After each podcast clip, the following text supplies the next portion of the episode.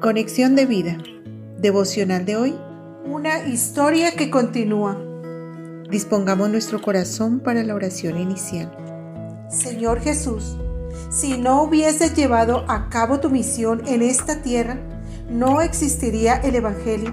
Si no hubieses ido a la cruz para morir por mí, no podría ser limpio de mi pecado. Si no hubieses resucitado, no habrías derrotado la muerte. Si no hubieses vuelto al Padre, tu Santo Espíritu no habría venido. Gracias por haber culminado tu obra maravillosa, por haber cumplido la promesa de llenarme de tu poder para confesar a otros que eres el Cristo, el Hijo de Dios, y que solo en ti hay salvación. Amén. Ahora leamos la palabra de Dios. Hechos capítulo 1 versículos del 1 al 5. En el primer tratado, oh Teófilo, hablé acerca de todas las cosas que Jesús comenzó a hacer y a enseñar hasta el día en que fue recibido arriba, después de haber dado mandamientos por el Espíritu Santo a los apóstoles que había escogido, a quienes también, después de haber padecido, se presentó vivo con muchas pruebas indubitables, apareciéndoseles durante cuarenta días y hablándoles acerca del reino de Dios. Y estando juntos, les mandó que no se fueran de Jerusalén, sino que esperasen la promesa del Padre, la cual les dijo, oísteis de mí. Porque Juan ciertamente bautizó con agua, mas vosotros seréis bautizados con el Espíritu Santo dentro de no muchos días.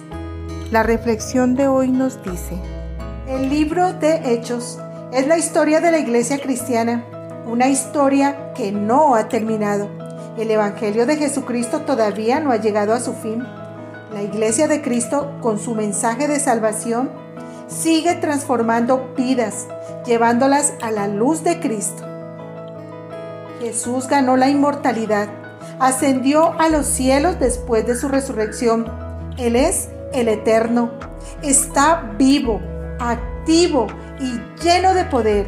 No es alguien que fue, sino uno que es y cuya vida continúa a través de su iglesia y eternamente. La iglesia recibió el poder para cumplir su misión, la obra del Espíritu Santo, el consolador o confortador que da vigor, espíritu y fuerza, el que anima, alienta y consuela. La venida del Espíritu Santo es el cumplimiento de la promesa de Jesús.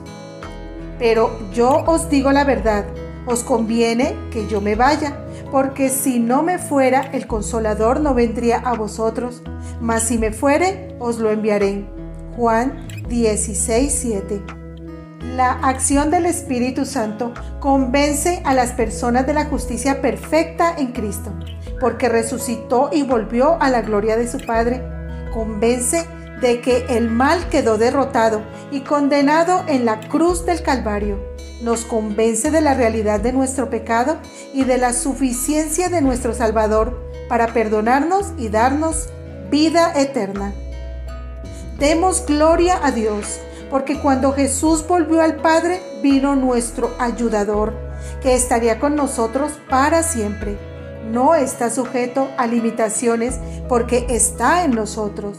Y a donde quiera que vayamos, Él está ahí.